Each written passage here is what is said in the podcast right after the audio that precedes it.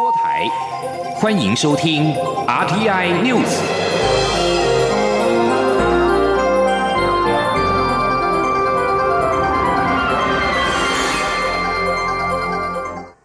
各位好，我是主播王玉伟，欢迎收听这节央广主播台提供给您的 RTI News 新闻。首先带您关注。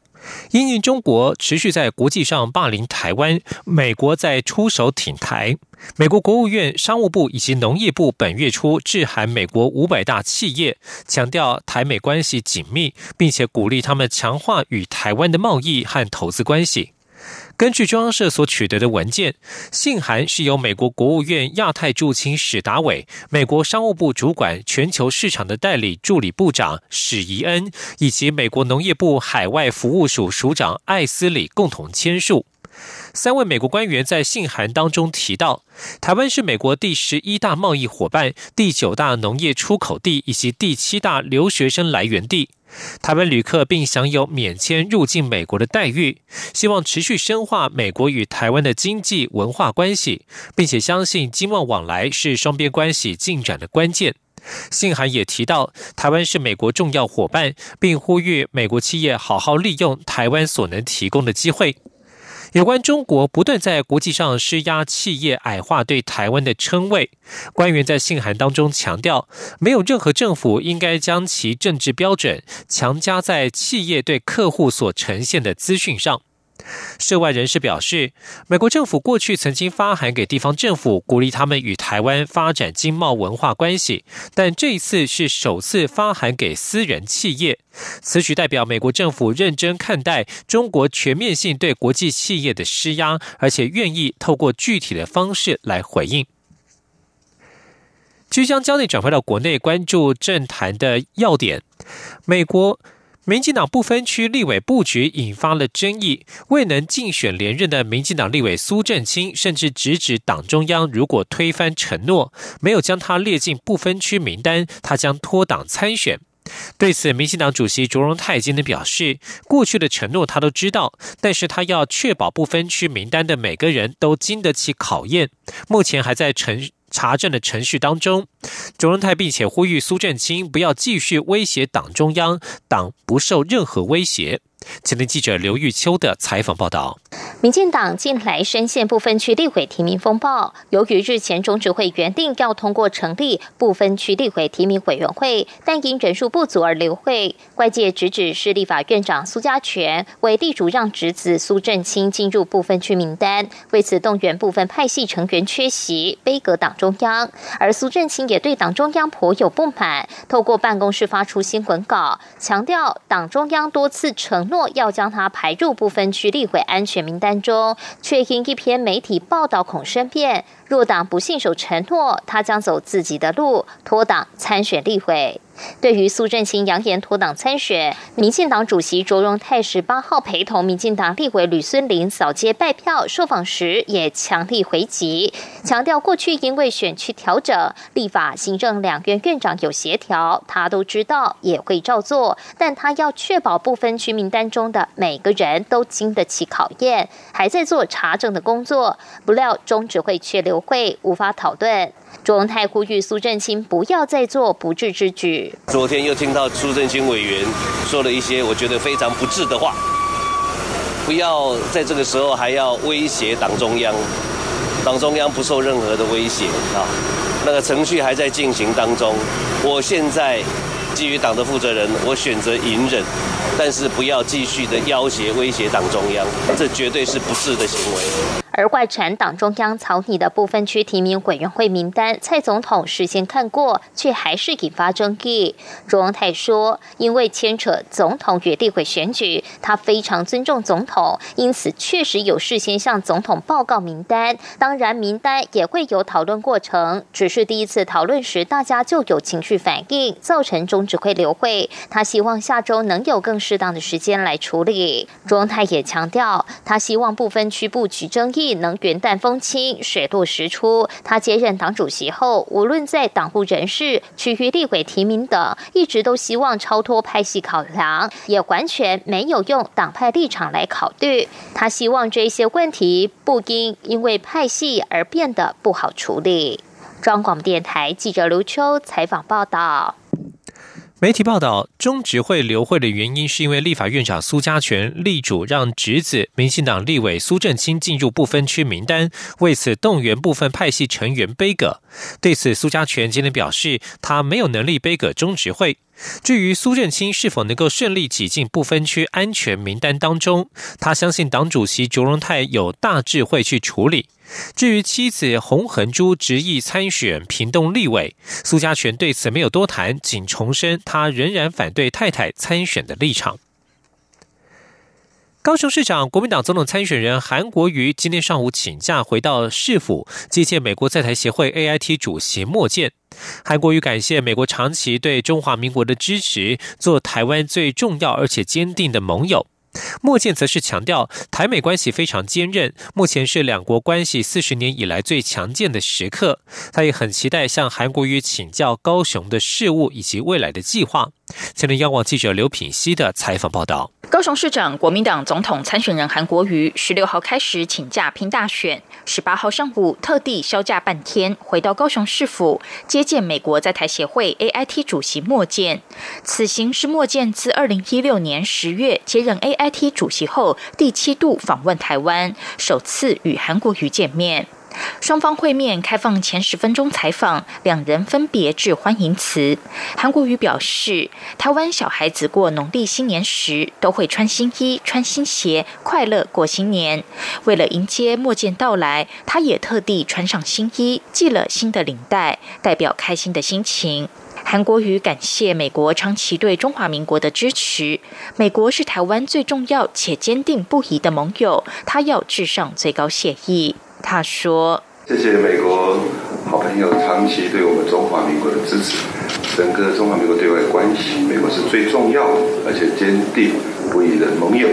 就在这里致上最高的感谢。”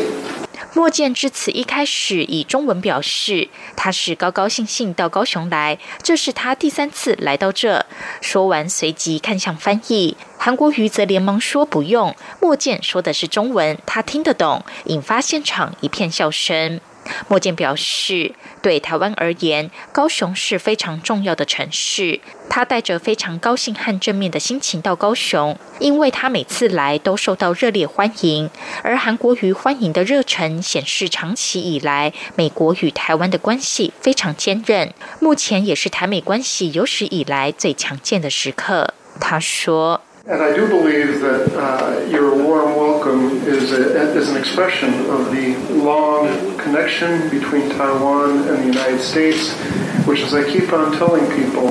is perhaps stronger than, now than it has been at any point in the 40 years since the Taiwan Relations Act.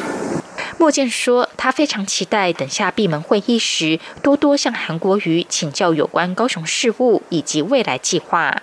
由于韩国瑜预计十一月时以总统参选人的身份访问美国，因此外界相当关注两人这次的会面，认为会中应该会谈及访美行相关议题。央广记者刘聘熙的采访报道。而总统大选所提出的各项政见也需要持续的检视与关注。韩国瑜喊出，如果他当选总统，要废除一例一休，归零思考高铁南延案。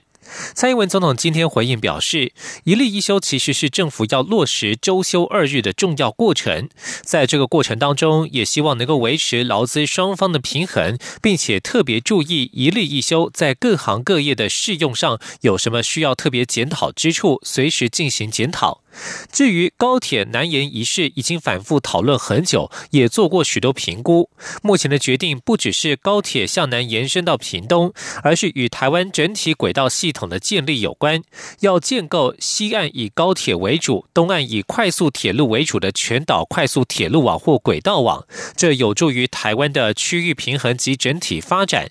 所以，蔡英文总统表示，他希望总统候选人在做任何评论之前，要做足功课，不要只是进行政治攻防。继续关注财经焦点，中华经济研究院今天公布最新的经济成长率预测，今年上修至百分之二点三三，比七月的预测数值上修了零点二七个百分点，明年则是百分之二点三四。中经院副院长叶俊显分析，受惠于贸易战转单效应以及台商回台投资，将带动今明两年的经济成长。今天记者杨文军的采访报道。中华经济研究院十八号公布最新经济成长率预测，二零一九年上修至百分之二点三三，较七月的预测数上修零点二七个百分点。中经院副院长叶俊显分析，受惠于贸易战转单效应及台商回台投资，二零一九年在多数国家下修成长率的情形下，可谓逆势上修，经济成长模式为内外皆温。其中，国内投资因为科技大厂持续挹注资本支出。加上台商及外商如 Google 等皆来台投资，预估今年全年固定资本形成成长百分之六点九九，为二零一一年以来新高纪录。叶俊显说：“像呃科技业持续的加码投资，还有一些转淡效应的一些持续，以及台商回台投资的呃继续的一些一一些加码投资。那根据经济部的资料的话。”就目前为止的话，好像还有二三十家的一些厂厂商还在排着等着呃核准。至于二零二零年，中经院预测经济成长率为百分之二点三四，和今年差不多。中经院也强调，未来仍要留意贸易战、联准会财经政策走向、中国大陆经济成长趋缓、台商回流投资时程及地缘政治风险等不确定因素。中央广播电台记者杨文君台北采访报道。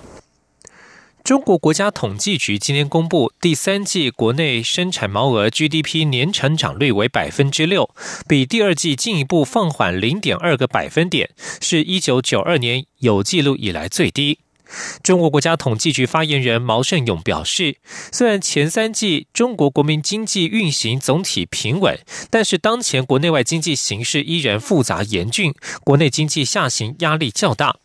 高盛分析，中国透过宽松措施支撑经济成长确有吸引力，但是也要关注对于通货膨胀所带来的风险。基于通膨的限制，进一步宽松措施空间有限。整体而言，往后经济增长或面对，或许将面对更大的下行风险。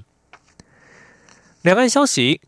在台湾杀害同行女友的香港嫌犯陈同佳，原定二十三号刑满出狱。新岛日报在今天引述消息指出，在牧师的劝服之下，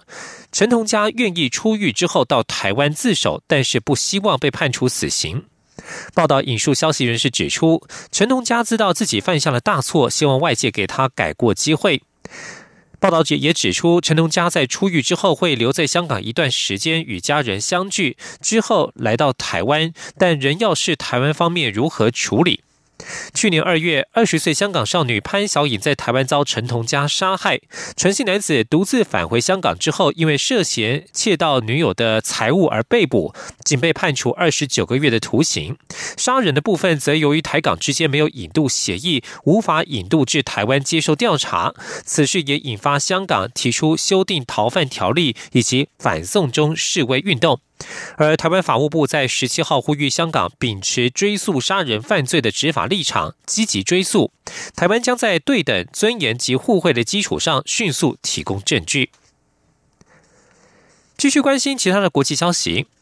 脸书执行长祖克伯十七号为脸书对言论管理的不足，以及对于政治广告缺乏市政事实查证进行辩护，并且指中国的审查制度是脸书在中国运作的路障。脸书近年来因为没有严加管理用户接触假讯息，以及政府支持的不实讯息活动，加加加上在服务上出现了暴力内容的散布而备受指责，促使全球各界呼吁脸书采取新的监管措施。今年三月，祖克伯关闭了通往中国的大门。当时他宣称计划将脸书转向更多私人交流的形式，并且承诺不会在那些有侵犯隐私或言论自由等人权记录的国家建立资料中心。祖克伯在十七号的演说当中重申他对资料中心的关切，而这一次他特别点名中国。而祖克伯也抨击成长快速的中国 App 抖音这个短视频平台对包括美国在内的政治抗议活动进行审查，而抖音已经否认这一项指控。以上新闻由王玉伟编辑播报，稍后请继续收听央广午间新闻。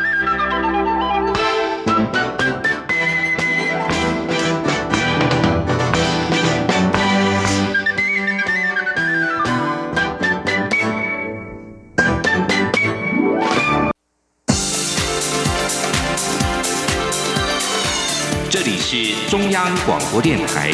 台湾之音，欢迎继续收听新闻。欢迎继续收听新闻，我是陈怡君。考试院日前审查政务人员法草案，受邀列席的行政院人事行政处认为，政务人员并不是公务员，并不在考试院的主管范围内，这引发了考试院的反弹。行政考试两院因为政务人员法的主管权限而相持不下。行政院人和人事总处今天都表示会持续的沟通。不过，行政院也强调，政务人员是由行政院所聘任，政务务人员法的主管机关为行政院，这合理也合宪。记者王维婷的报道。考试院日前审查政务人员法草案，邀请行政院人事行政总处人事长施能杰列席。施能杰在会中表达，考试院的主管权只包含常任文官，政务人员并非公务员，不归考试院管辖。施能杰的说法引发考试院反弹，有考试委员认为，之前立法通过的政务人员退职抚恤条例就是由考试院会嫌，但行政院当时并无其他意见。考试院长吴景玲十七号在考试院会上重申，考试院拥有政务人员法的限定执掌。考试委员周玉山呼吁蔡英文总统召集院际协商，或视线厘清争议。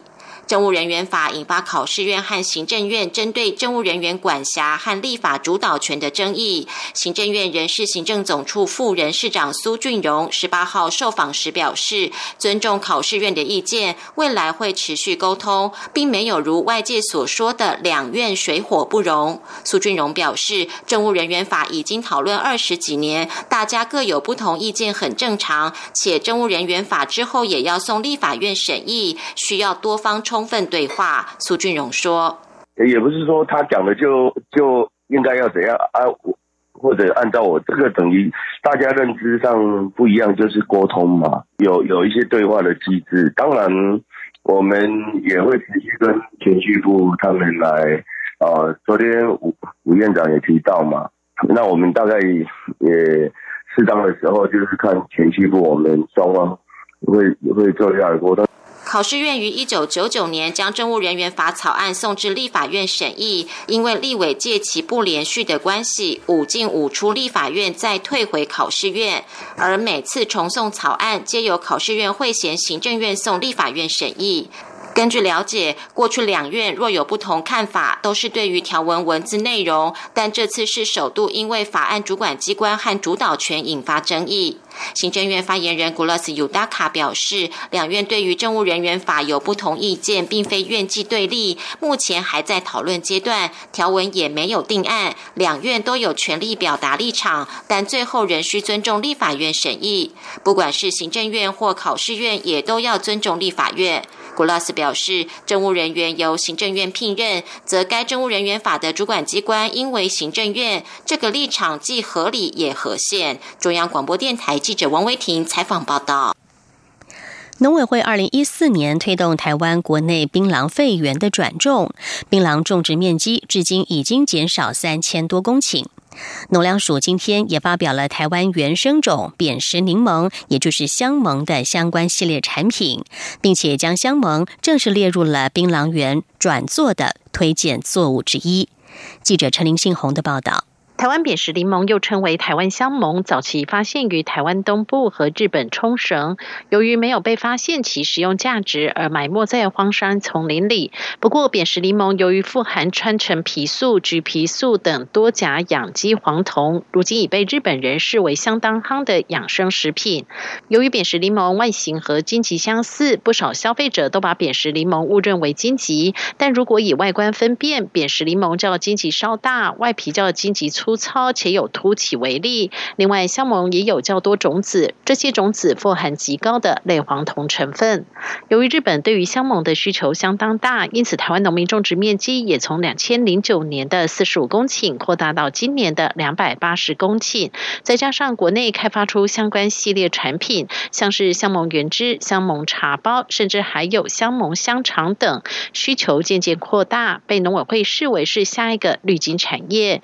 因此，在在台湾国内推动槟榔肺源转种的这段时期，农粮署也正式将香檬纳入槟榔肺源转作的推荐作物之一。农粮署署长胡忠一说：“因为我们过去都认为啊，绿金就是槟榔，事实上槟榔是一级致癌物，所以政府认为这个必须要把把这些槟榔要把它有效来转做其他的粥。那在过去当中，我们尝试的非常的多。那其中绿金州，我们认为过去的这个。”呃，非常多的这些长期的呃树种也好，或者是我们所转做的这些项目都很好。不过这个这一次如果扁食项目再引进来的话，会更好，因为这个是本来就台湾原生种，我们不怕就是从国外引进，或者是会到造成其他的衍生的一些不必要的问题。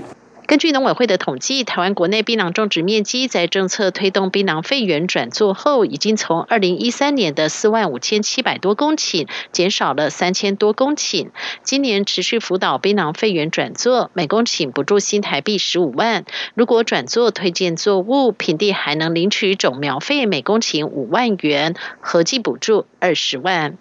中央广播电台记者陈林信鸿报道。继续关注环保的议题。台湾绿色和平减塑专案主任张凯婷日前前往香港参加重新思考塑胶包装论坛。张凯婷今天受访时表示，许多欧美企业在民众呼声之下，已经启动减少一次性塑胶包装的相关方案。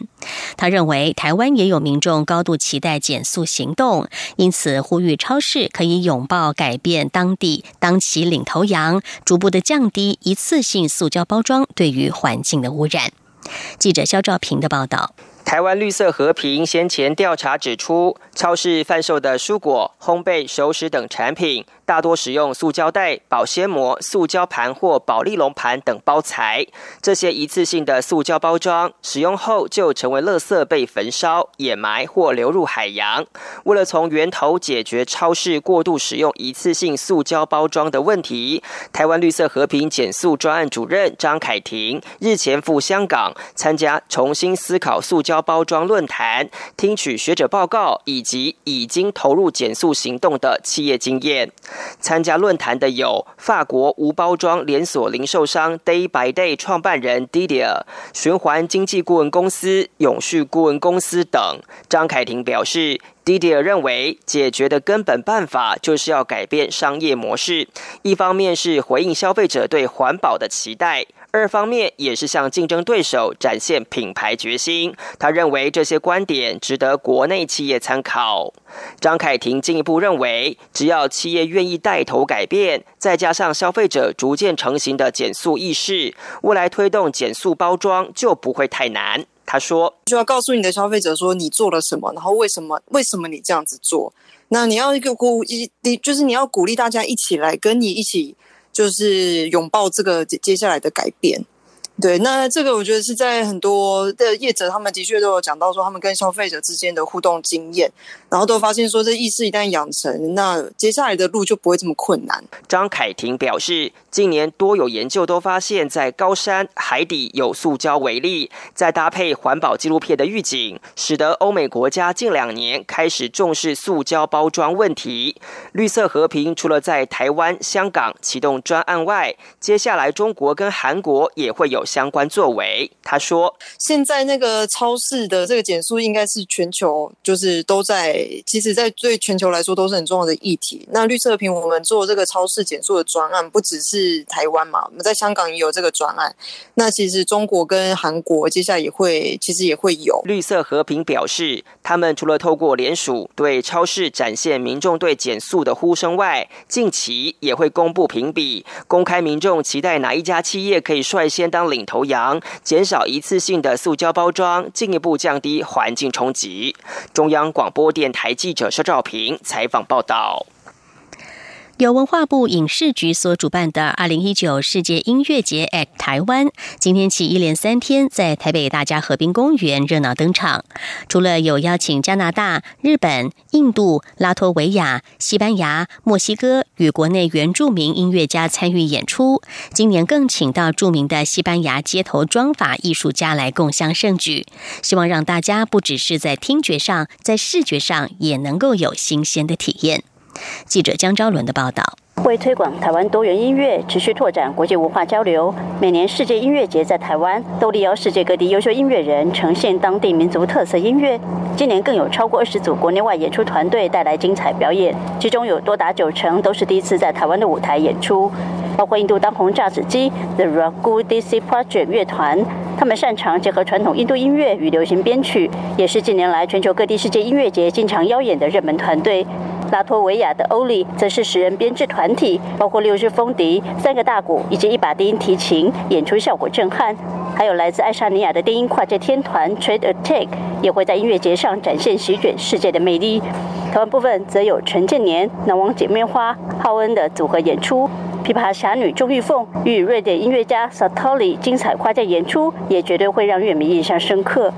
今年世界音乐节在台湾，不只有听觉享受，更要让大家带着眼球来体验。特别邀请在许多音乐节上相当活跃的西班牙街头法艺艺术家 Osadia，用巧手为音乐节炒热气氛。策展人于素英说：“今年就是说，除了听觉以外，在视觉上面也能够给大家一个能够把视觉跟听觉，就是比较把五感的东西融合在一个音乐节里面。所以我们今年特别就是邀请了另外一个法艺的团队，叫 Osadia，它是一个在强大的音乐背景，在比方说古典音乐啊，或者是世界音乐这样。”子的一个背景之下，帮那个观众做街头法艺艺术，所以像这样子的一个视觉东西也会延伸到舞台上。所以我们在舞台上的演出团队也会有视觉上面的展现，比方说民族服装，就是他们的演出的视觉上面也会是很好看的。每年世界音乐节在台湾也规划世界活动，今年就有多达上百摊的各国美食、手艺与文化体验。另外，主办单位还安排国际论坛讲座，邀请国际策展人一同讨论世界音乐节的趋势发展。中国电台记者张周伦台北采报报道。继续关心外电消息，二零二零东京奥运将在明年七月二十四号举行。国际奥林匹克委员会 （IOC） 主席巴哈十七号在杜哈表示，东京奥运的马拉松与竞走比赛的地点，国际奥会理事会与冬奥组织委员会已经决定要移到北海道札幌举行。日本共同社报道，巴哈在国家奥林匹克委员会联合大会上，在大约两百国及地区的代表面前说，在札幌举办比较凉爽，可以守护选手的健康，这是很大的，也是很重要的一步。报道说，冬奥组织委员会会长森喜朗表示，巴哈似乎在考虑以札幌巨蛋为比赛的出发点。森西朗说：“因为国际奥会看到了二零一九年世锦田径赛、田径世锦赛在中东卡达杜哈举行时候的凄惨状况，当时因为酷热导致了许多选手中途弃权。如果在东京也发生同样的事，那就太糟糕了。”冬奥马拉松赛与竞走赛如果真的移师到札幌市来举办，今后需要讨论具体路程的选择。此外，对于已售出的观赛门票，冬奥组织委员会也考虑要退款给购票者。距离明年冬奥倒数不到三百天，突然改变部分比赛项目的举办城市，情况罕见。而异地举办也需要庞大的经费，由此衍生出追加的费用该由谁负担的问题。美国总统川普在十七号宣布，能源部长裴利请辞，裴利卷入了川普遭到弹劾调查的通乌门案当中，成为川普政府最新一位下台的高层官员。就在辞职的前一天，裴利在十六号刊登的访问当中说，在川普的命令之下，他曾经和川普的私人律师朱利安尼商谈据传的乌克兰贪腐事件。通乌门起源于一名吹哨者举报，川普在七月二十五号与乌克兰总统泽伦斯基通话的时候，施压对方调查民主党总统参选人拜登和妻子杭特在乌克兰的商业活动。美国众议院议长佩洛西九月二十四号宣布，众院将针对川普是否施压乌克兰、调查前副总统拜登一事展开正式的弹劾调查。佩利是在二零一六年十二月被提名为能源部长，他是以高更换率出名的川普内阁当中任期最长的官员之一。至于最近数月出席了许多国际能源会议的能源部副部长布鲁伊特，则广被华府的能源专家预期将会取代裴利的位置。以上 T N News 由陈义军编辑播报，谢谢收听，这里是中央广播电台台湾之音。